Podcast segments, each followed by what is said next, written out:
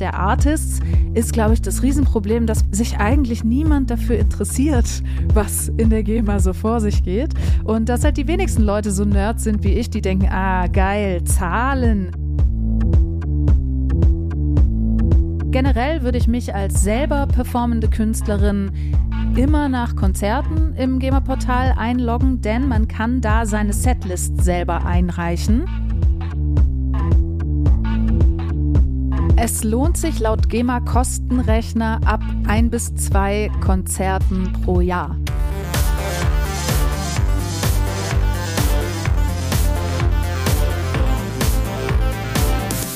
Hi und herzlich willkommen zum Podcast von Raketerei. Ich bin Imke, Gründerin, Mentorin, Ideengeberin, Partnerin in Crime. Ich unterstütze Musikerinnen dabei, sich eine unabhängige, selbstbestimmte und profitable Karriere in der Musikbranche aufzubauen. Für mich geht es darum, dass sich jede Musikerin die Karriere erschafft, die zu ihrem ganz individuellen Lebensentwurf passt. Daher beantworte ich in meiner Podcast-Serie zentrale Fragen zur Musikbranche, mache auf Mechanismen aufmerksam, die Sichtbarkeit und Wachstum fördern, ich empowere und vernetze. Raketerei ist die Räuberleiter für Musikerinnen in die Musikbranche.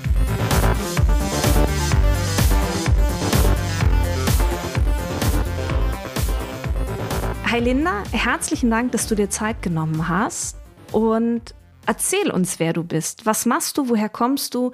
Wer bist du? Weil wir beide werden uns heute über die GEMA unterhalten. Das heißt, irgendwie kennst du dich damit aus. Deswegen stell dich gerne vor. Ja, über die GEMA reden wir eigentlich nur deswegen, weil ich ein totaler Nerd bin. Also vielleicht ist das die erste wichtige Information, die es heute über mich gibt, bevor ich in irgendwelche Berufsbezeichnungen überschwappe. Ich interessiere mich einfach total für das ganze GEMA-Zeug. Ich arbeite nicht bei der GEMA, sondern ich bin Songwriterin. Also ich bin mit meiner Mitgliedschaft Teil der GEMA. Ich bin dort auch Delegierte der TextdichterInnen und ähm, ja, nebenher mache ich noch so ein paar andere wunderschöne Sachen. Ich habe zum Beispiel eine Verlagsedition, Paperpack heißt die. Da vermittel ich Songs von anderen WriterInnen an äh, KünstlerInnen. Und dann bin ich noch im Vorstand von Verso, der Vereinigung Songwriter. Und da schauen wir, dass ähm, Songwriter und Songwriterinnen fair vergütet werden, dass die Position gegenüber der GEMA gestärkt wird und auch gegenüber der Politik, den Streaming-Plattformen zum Beispiel und das Ganze dann auch europaweit mit unseren Partnern und Partnerinnen. Perfekt. Das klingt, als hättest du das auf jeden Fall schon häufiger erzählt. GEMA-Nerd, das kann ich total unterschreiben. Wir haben ja in der Raketerei-Community auch schon mal gemeinsam eine Session gemacht, wo wir uns Abrechnungen, GEMA-Abrechnungen angeguckt haben. Bevor wir aber an diesen Punkt kommen, dass wir über GEMA-Abrechnungen reden, interessiert mich, warum du dich entschieden hast, die GEMA doch schon irgendwie auch mitzugestalten. Ich glaube, letztendlich ist es deswegen, weil es ja im Endeffekt mein Einkommen eins zu eins betrifft. Also was in der GEMA vorgeht, das gestaltet letztendlich meinen Verdienst. Und deshalb interessiere ich mich dafür, was da so vorgeht. Und es gibt einmal im Jahr eine große Mitgliederversammlung, die findet immer im Mai statt, abwechselnd in München und in Berlin. Und da kommen die ordentlichen Mitglieder zusammen. Das ordentliches Mitglied wird man, wenn man ein gewisses Aufkommen pro Jahr und innerhalb von fünf Jahren erreicht. Und da hat man dann Stimmrecht ähm, und darf eben wirklich mitentscheiden. Und ich als Delegierte, ich habe diesen Betrag noch nicht erreichen können, aber ähm, habe mich dann eben wählen lassen als Delegierte. Und so habe ich dann auch das gleiche Stimmrecht, kann da an den Versammlungen teilnehmen und eben auch abstimmen für das, was dann zum Beispiel im Verteilungsplan geändert wird, also wo es wirklich um Geld geht, oder was auch grundsätzlich in der GEMA-Satzung geändert wird, dass die GEMA ja jetzt schon wirklich lange gibt. Ähm, Anfang des 20. Jahrhunderts wurde die gegründet und ähm, genau, dass da eben Änderungen vollzogen werden können mithilfe der Mitglieder. Und genau das drösel gerne mal auf. Was ist denn so diese zentrale Aufgabe der GEMA? Wir haben jetzt schon über, über Geld gesprochen, aber was ist die Aufgabe der GEMA vielleicht auch in Abgrenzung zur GVL? Ja, es sind beides Verwertungsgesellschaften und die GEMA kümmert sich ums Urheberrecht und die GVL ums Leistungsschutzrecht. Und ganz einfach auseinandergedröselt würde ich sagen, die GEMA kümmert sich um die Songwriter und die GVL um die Artists. Ganz so einfach ist es dann im nächsten Aufdröselungsschritt natürlich nicht, aber genau, ich glaube, das, das beschreibt den Grundsatz ganz gut. Also in der GEMA, da geht es darum, wer hat den Song geschrieben und dann werden die Tantiemen abgerechnet, wenn zum Beispiel Live-Aufführungen sind, wenn der Song im Radio oder im Fernsehen kam oder wenn der gestreamt wurde und so weiter. Und bei der GVL gibt es für genau die gleichen Sachen Abrechnungen, aber auf der Seite der performenden Leute. Also zum Beispiel eine Sängerin auf dem Track, eine Gitarristin auf dem Track, jemand, der Bass spielt spielt auf dem Track. Diese ganzen Leute können sich dann da nochmal die Kohle einsammeln. Das heißt, wenn ich Künstlerin bin und ich starte gerade in den Markt, weil ich meinetwegen von einer Musikhochschule gekommen bin oder weil ich meinen Brotjob an Nagel gehängt habe und gesagt habe, so, jetzt will ich es wissen. Ich fange an, Songs zu schreiben. Vielleicht denke ich im Kopf auch schon an eine Veröffentlichung, aber wann ist für mich als Künstlerin wirklich dieser Punkt, dass du mir empfehlen würdest, okay, und jetzt muss ich GEMA-Mitglied werden? Es lohnt sich laut GEMA-Kostenrechner ab ein bis zwei Konzerten pro Jahr. Vorausgesetzt, du hast ungefähr 20 eigene Titel, was relativ viel ist. Deshalb würde ich dann eher sagen, ja, vielleicht drei, vier Konzerte im Jahr. Aber ab dann lohnt sich schon eine GEMA-Mitgliedschaft. Der Jahresbeitrag sind 50 Euro und die hat man damit dann locker raus und ähm, fängt sogar schon an, wirklich zu verdienen. Und wenn dann noch sowas dazukommt wie Radio-Airplay oder vor allem sowas wie Fernsehen gibt richtig viel Kohle da kann man dann ganz gut was einsammeln. Also bei Fernsehen, da reicht sogar schon ein Fernsehauftritt auf dem richtigen Sender, um damit richtig gut Geld zu machen. Dann klingelt quasi die Kasse. Genau, vorausgesetzt natürlich, du hast die Sachen geschrieben. Ne? Also darum geht es bei der GEMA. Du musst Urheber oder Urheberin sein und es reicht in dem Fall nicht, wenn ich jetzt zum Beispiel den Song geschrieben hätte und du bist die Künstlerin, die das performt dann würdest du natürlich nicht die GEMA bekommen, sondern ich. Aber ich würde dann die GVL bekommen, oder? Du würdest die GVL bekommen, genau. Und da schließt sich genau wieder der Kreis. Aber mal angenommen, wir beide würden bei Stefan Raab bei TV Total auf der Couch sitzen. Du als Songwriterin, ich als performende Künstlerin. So, jeder kriegt scheinbar Geld. Wie findet das Geld denn den Weg zu mir? Wo müssen wir beide ganz konkret aktiv werden? Man muss natürlich die Tracks erstmal registrieren. Also die GEMA und die GVL, die machen das nicht von ganz alleine. Also woher sollen die wissen, dass du einen Song rausgebracht hast? Das musst du denen natürlich sagen. Und es gibt bei beiden Plattformen ein Online-Portal, wo man seine Stücke anmelden kann. Die trägt man dann ein und ähm, ja, registriert sozusagen das Stück. Da ist es auch immer gut, das mit möglichst vielen Metadaten zu machen. Also gerade wenn man den ISRC-Code hat, den International Recording Code für das Stück, dann den immer mit angeben. Wenn man einen Soundfile mit hochladen kann, dann immer machen. Wenn man den Interpret, die Interpretin mit angeben kann, auch auf jeden Fall so viele Metadaten mitliefern wie möglich, damit dieses Match möglichst schmerzfrei vollzogen werden kann, weil da werden pro Tag zigtausend Songs angemeldet und der Computer muss natürlich wissen, wo ordne ich diesen Track zu. Also da sitzen zwar natürlich auch Mitarbeitende in den Häusern, aber eigentlich funktioniert die Zuordnung komplett elektronisch. Deshalb ist wichtig, dass man das eben selber richtig hinterlegt und dass alle Daten stimmen. Auch auf Schreibfehler immer kontrollieren, immer kontrollieren, damit die Abrechnung dann vom Computer nicht an sowas scheitert wie, ah, ich habe ein O statt einem A geschrieben, Mist. Meine Abrechnung kommt nicht, was durchaus passieren kann. Oh ja, oh ja, am Ende des Tages äh, sind wir dann ja irgendwie alle auch Menschen und auch so, so Wortbuchstabendreher, das passiert ja einfach unfassbar schnell.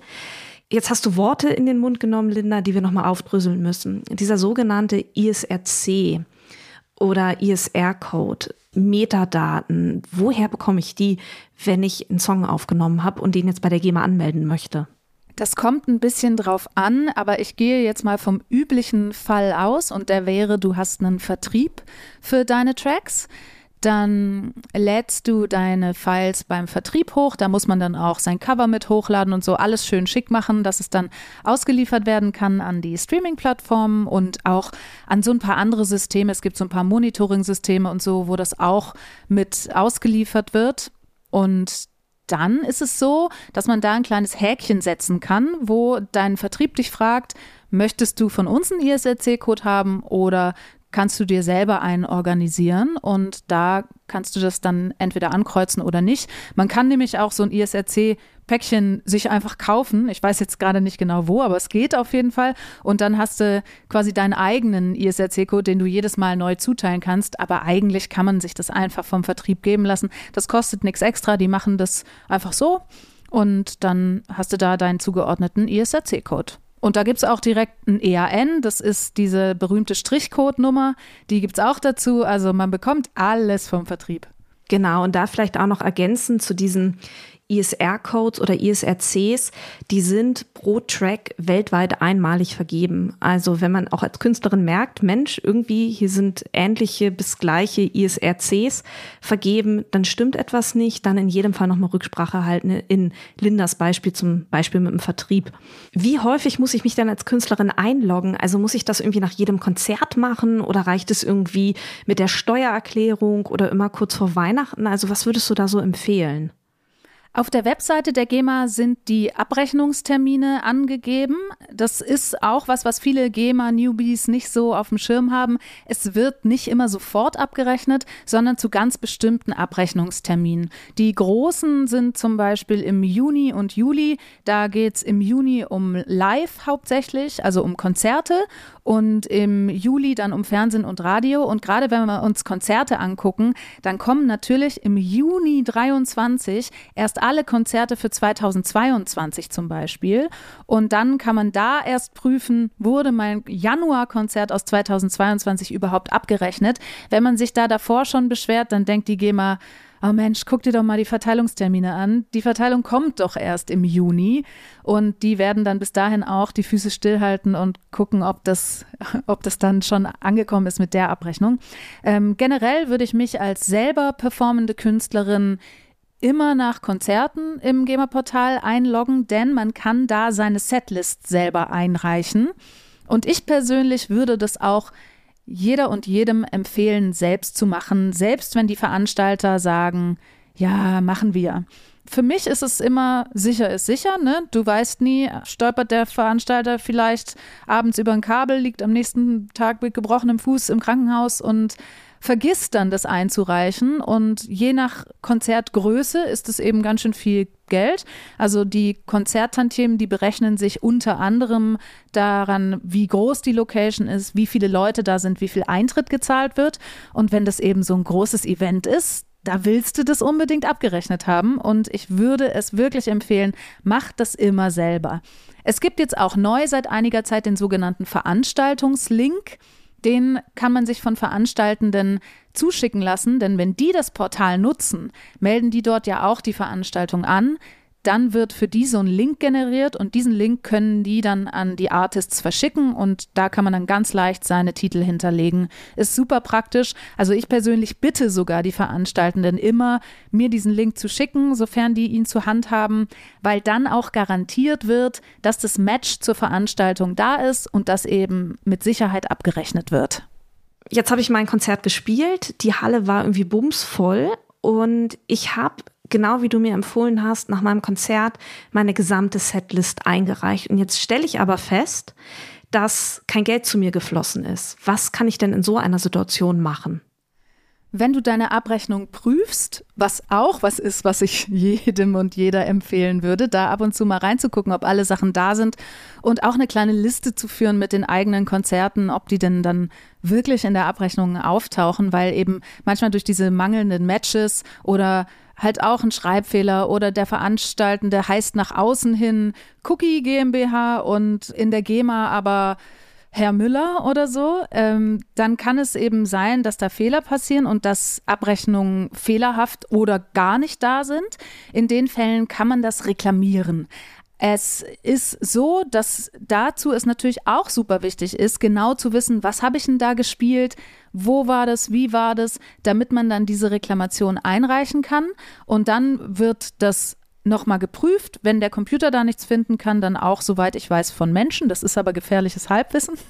Und ähm, dann werden die Sachen in der nächsten Abrechnungsrunde ausgeschüttet. Für Live ist das manchmal ein bisschen bitter, weil dann je nachdem, wie schnell dieses Match gefunden wird, es halt dann bis zur nächsten Jahresabrechnung dauert. Es gibt da noch so einen Nachverrechnungstermin, der ist, glaube ich, im Oktober oder November oder so. Aber eben, wenn man bis dahin das nicht genau geklärt hat, dann kann es sein, das Konzert von Januar 22 wird dann erst Mitte 24 abgerechnet. Jetzt hast du eingangs gesagt, sich bei der GEMA einloggen, prüfen. Aus deiner Erfahrung heraus, gibt es so Dinge, wo du sagen würdest, oh, da muss man bei der Prüfung auf jeden Fall irgendwie ein Auge drauf haben? Also wir hatten schon so Rechtschreibung, irgendwie wenn Buchstabendreher drin sind, aber gibt es sowas, wo du sagst, boah Leute, da müsst ihr auf jeden Fall immer hingucken? Also bei Konzerten würde ich auf jeden Fall darauf achten, dass auch wirklich alle Titel abgerechnet sind. Ich hatte das einmal, dass ein Song irgendwie nicht richtig ausregistriert wurde. Das war auch so ein Computerfehler. Und dann wurde immer dieser Song in den Konzerten nicht abgerechnet. Und es ist mir aufgefallen. Und dann kam, das hat auch ewig gedauert, bis das dann alles geklärt war, weil das eben irgendwie so ein IT-Fehler war, was ganz komisches. Und der wurde dann erst Jahre später, wurden, wurden dann irgendwie 10, 15 Mal dieser Titel abgerechnet, den ich eben öfter mal live gespielt hatte. Also sowas kann passieren. Und dann grundsätzlich würde ich einfach immer so ein bisschen gucken, ob alles da ist, blöd gesagt. Ne? Und das ist gerade auch im Bereich Streaming super interessant, weil Streaming wird relativ zeitnah abgerechnet. Und da kann man immer alle paar Monate mal gucken, ob das so ungefähr stimmt mit den Zahlen, die vor paar Monaten dran waren. Da ist manchmal so ein bisschen verwirrend, dass die Streams, die aus dem Ausland sind, auch mit der Auslandsabrechnung kommen. Also ja, da ist bei mir selber auch manchmal so ein kleines Fragezeichen im Kopf, aber es, ich würde eben immer gucken, wenn ich einen Titel veröffentlicht habe, dann muss der in der Abrechnung auftauchen in den folgenden Jahren. Wenn der nicht da ist, unbedingt reklamieren. Ja, und ich glaube, der Appell ist auch, sich nicht zu 100 Prozent auf ähm, dein Gegenüber zu verlassen, seien es VeranstalterInnen oder die GEMA. Und das ist ja, und ich glaube, das ist auch das Wichtige bei der GEMA, gar keine böse Absicht dahinter steckt, sondern ne, wenn wir uns angucken, was an Musik jeden Tag produziert wird, hochgeladen wird, angemeldet wird. Wir sprechen hier nicht über zwei oder drei Tracks, sondern über Tausende von Tracks. Und ich glaube, das muss man sich einfach bewusst machen und dann auch da einfach so ein bisschen hinterher sein. Absolut. Da ist auch der gute Witz. Veranstaltende benutzen immer noch Papierlisten zum Teil. Das muss man denen auch ausreden. Also die sollen unbedingt über dieses Online-Portal oder über eine Excel-Liste melden. Keinesfalls als PDF oder auf Papier, weil da macht man der GEMA Arbeit damit. Da müssen dann Mitarbeitende sich hinsetzen und es händisch abtippen. Das ist ein super Hinweis, weil das war auch genau das nächste, was ich fragen wollte, wo du so Probleme oder Herausforderungen siehst auf Künstlerinnenseite, aber eben auch auf Seiten der GEMA. Wo siehst du Bereiche, wo du sagst, Mensch, da könnte man mal nachjustieren oder Achtung, hier befindet sich eine Stolperfalle? Also ich glaube, auf GEMA-Seite liegt vor allem das Problem darin, dass die GEMA ja so super divers ist angefangen von Alter über Stilistiken und so weiter und so fort. Da sind einfach, und das merkt man sehr doll, wenn man zu den GEMA-Versammlungen kommt. Ich sage es auch gerne nochmal, die sind immer im Mai und da können alle Mitglieder kommen. Man hat nur gegebenenfalls kein Stimmrecht in gewissen Versammlungen, aber hinkommen kann man und es gibt auch immer ein Mitgliederfest. Das ist auf jeden Fall eine schöne Sache. Ähm, jetzt habe ich natürlich den Faden verloren. Vor lauter Mitgliederfest. du erinnerst mich bestimmt noch mal dran, was ich sagen natürlich. wollte. Natürlich. Wir wollten über Probleme und Herausforderungen reden und du warst bei deinem Gedanken, wo du auf Seiten der GEMA Herausforderungen siehst. Genau. Und diese Diversität, die führt eben oft dazu, dass man sich manchmal so ein bisschen missverstanden fühlt. Ähm, ich da aber eher das, das ja, ich meine, wir haben es jetzt Problem genannt, dann nenne ich es auch nochmal Problem, aber die Herausforderung vielleicht darin sehe, dass eben verschiedene Leute und verschiedene Berufsgruppen verschiedene Ansprüche und Wünsche haben und dass man eben bei irgendwie 80, 90.000 Mitgliedern da gar nicht alle unter einen Hut kriegen kann. Es ist letztendlich ein bisschen wie so, wie so Politik, äh, wo auch immer ein bisschen Unzufriedenheit herrscht, aber im Großen und Ganzen fährt das Schiff. So, und ähm, das habe ich manchmal bei der GEMA auch so das Gefühl, dass es eigentlich so hauptsächlich darum geht, okay, fahren, nach vorne gucken, Sachen immer am laufenden Band verbessern und gucken, dass man alle mitnehmen kann und dass alle glücklich sind. Und dass man eben nicht nur dann auf die nörgelnde Linda Stark geht, die jetzt gerade was in ihrer Abrechnung vermisst, sondern eben auch guckt, ah, da ist auch noch jemand aus der Klassik, der gerade sein Querflötenkonzert in der großen Oper prämiert hat. Oder da ist auch noch eine Elektro-DJ, die in Diskotheken spielt oder da ist ein Fußballstadion, wo Tracks gespielt werden oder, oder, oder. Es gibt ja so viele Arten, ähm, die die GEMA wahrnimmt, dass, glaube ich, da drin die große Herausforderung auf der Seite liegt. Und dann gegenüber der Schreibenden und auch gegenüber der Artists ist, glaube ich, das Riesenproblem, dass wir eigentlich alle nur Lust haben, Musik zu machen und sich eigentlich niemand dafür interessiert, was in der GEMA so vor sich geht. Und dass halt die wenigsten Leute so Nerds sind wie ich, die denken, ah, geil, Zahlen. Ich wollte schon immer mal was ausrechnen, was meine Tantiemen angeht, sondern die meisten eben denken, boah, lass mich doch einfach nur Gitarre spielen. Ich möchte mit diesen ganzen Zahlen und der ganzen Abrechnung einfach nichts zu tun haben. Bitte lass mich in Ruhe. An wen könnte ich das abgeben? Könnte mein Label sich darum kümmern oder meine Managerin oder könnte ich das abgeben? Es gibt, soweit ich weiß, auf jeden Fall so ein paar, ja, wie soll man die nennen? Sowas wie, wie eine Agentur oder so, so ein Service-Dienstleister, die das machen. Allerdings kann ich da so aus dem Stegreif niemanden empfehlen, weil ich eben mich selber drum kümmere. Also ich habe mich damit noch nie beschäftigt und es ist jetzt auch nicht so, als ob dann diese Leute so wie Pilze aus dem Boden sprießen. Ähm, da wüsste ich jetzt tatsächlich nicht, wen ich da konkret empfehlen kann. Ich weiß aber, dass es das gibt, gerade auch dann in Hinblick auf GVL auch. Also da werden wirklich alle Bereiche abgedeckt.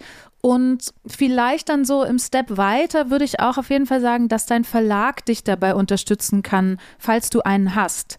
Denn die Verlage, die kümmern sich eben viel um Abrechnungsprüfung und solche Dinge. Die müssen natürlich auch von dir deine Setlists und deine Konzerttermine erfahren. Aber ich kann zum Beispiel an meinen Verlag einfach eine Excel-Tabelle schicken, die fülle ich einfach im Laufe des Jahres aus. Wenn ich da was gespielt habe, dann trage ich das ein und dann kümmert sich mein Verlag um die Prüfung.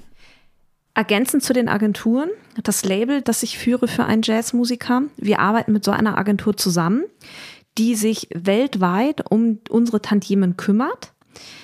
In dieser Agentur, also wir haben vor Jahren diesen Vertrag unterschrieben, da wird, da wird die Entwicklung mittlerweile auch weitergegangen sein. Aber diese Agenturen können auch nicht jeden aufnehmen, sondern die nehmen wirklich die Labels, die KünstlerInnen auf, bei denen sich das auch lohnt, also die wirklich viel spielen, die viel gestreamt werden. Und ich würde vielleicht auch so als Appell immer sagen, sich erstmal selber mit der GEMA auseinanderzusetzen, damit man es verstanden hat, dass man es dann abgibt. Und wenn man das an jemanden wie Linda sagt, an einen Verlag abgibt, dass man trotzdem noch versteht, worum es geht. Ich glaube, das ist vielleicht auch noch ganz wichtig zu erwähnen. Oder was denkst du, Linda? Ja, ich glaube auch dieses Abgeben vermeidet letztendlich nicht, dass man selber trotzdem ein bisschen den Überblick behält. Auch wenn wir uns das alle wünschen würden, dass man eben sagt, ah, weg damit, hier, mach du's. So ähnlich wie so bei, bei der Steuer oder so, wo man einfach sagt, hier ist mein Messi-Schuhkarton mit allen Belegen, mach du's. Dass ähm, das bestimmt zwar auch geht in puncto GEMA, aber dass da dann eben wirklich viele Dinge auch durchrutschen können. Weil gerade sowas wie Konzertsetlisten, ich glaube, das ist relativ einfach, sich da einfach dazu zu zwingen und zu sagen, okay, ich bewahre die auf, ich habe dafür irgendwie einen Ordner und dann gucke ich eben einmal im Jahr, ob die alle da sind und wenn nicht, dann mache ich eine Reklamation. Genau. Kann man auch als Date mit sich selbst einmal im Jahr in den Kalender schreiben. Macht man sich eine Flasche Wein auf und framet das Ganze einfach als einen netten Abend. Bist du Musikerin und möchtest mehr Konzerte spielen? So gewinnst du VeranstalterInnen für dich und deine Musik. In acht einfachen Schritten zu mehr Konzert zu sagen. Was du tun musst, sichere dir die Booking-Checkliste mit den acht gedanklichen Impulsen. Denn sie unterstützt dich dabei, VeranstalterInnen für dich und deine Musik zu gewinnen. Trag dich ins verlinkte Formular ein, erhalte die Booking-Checkliste per E-Mail, professionalisiere dein Booking und profitiere ein Leben lang.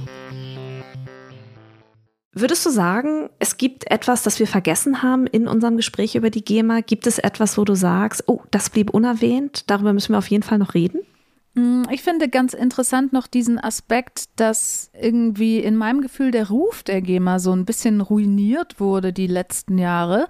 Vor allem mit der berühmten YouTube-Streaming-Kachel oder wie die so genannt wird. Also dieses, wo YouTube so ein ja, so ein Bild gezeigt hat, wo dann so stand, ah, wegen der GEMA können wir diese Songs nicht spielen.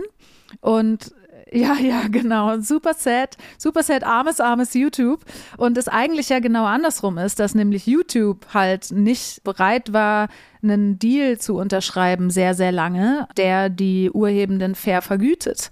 Und dass darüber aber eben in der, in der breiten Masse so ein schlechtes Bild über die GEMA gezeichnet wurde und auch dann oft bei Veranstaltenden natürlich, weil die halt was zahlen müssen, da auch immer auf die böse, böse GEMA.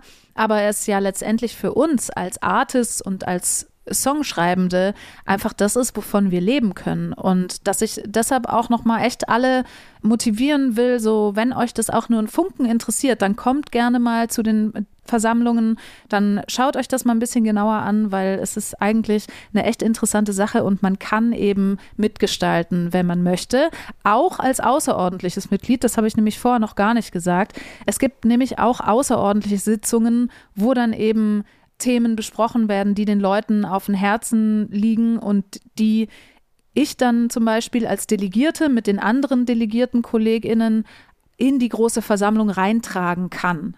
Also, wenn es da Dinge gibt, die euch auf dem Herzen brennen, ihr könnt euch gerne an mich wenden. Ihr könnt auch gerne auf der GEMA-Seite mal nach den Delegierten suchen und da gibt es auch ähm, eine E-Mail-Adresse, wie man quasi an uns alle schreiben kann und da wird dann im Bestfall weitergeholfen. Linda, herzlichen Dank. Herzlichen Dank für den Einblick.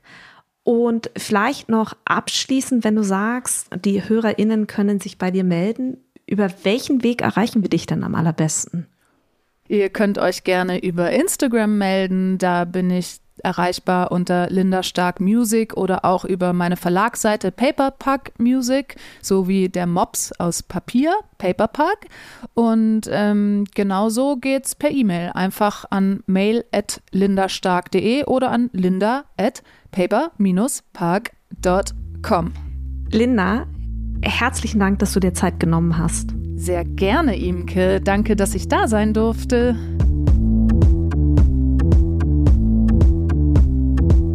Herzlichen Dank fürs Zuhören. Ich möchte zu guter Letzt noch alle Musikerinnen unter euch in die Facebook-Gruppe Raketerei Backstage einladen. Hier findet über den Podcast hinaus weiterer Austausch zu Musikbranchenthemen statt. Auch veranstalte ich in dieser Facebook-Gruppe regelmäßig Facebook Lives, in denen ich weiteren Input gebe. Hin und wieder habe ich auch Frauen aus der Musikbranche zu Gast, die uns einen Einblick in ihre Tätigkeitsbereiche geben, damit wir eben alle verstehen, wie die Musikbranche denkt und funktioniert. Die Gruppe heißt Raketerei Backstage und alle Musikerinnen unter euch sind herzlich eingeladen.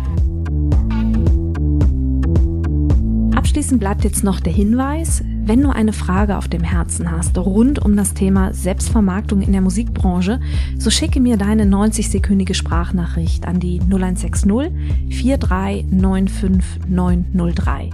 In diesem Sinne, bleibt mir gewogen, eure Imke.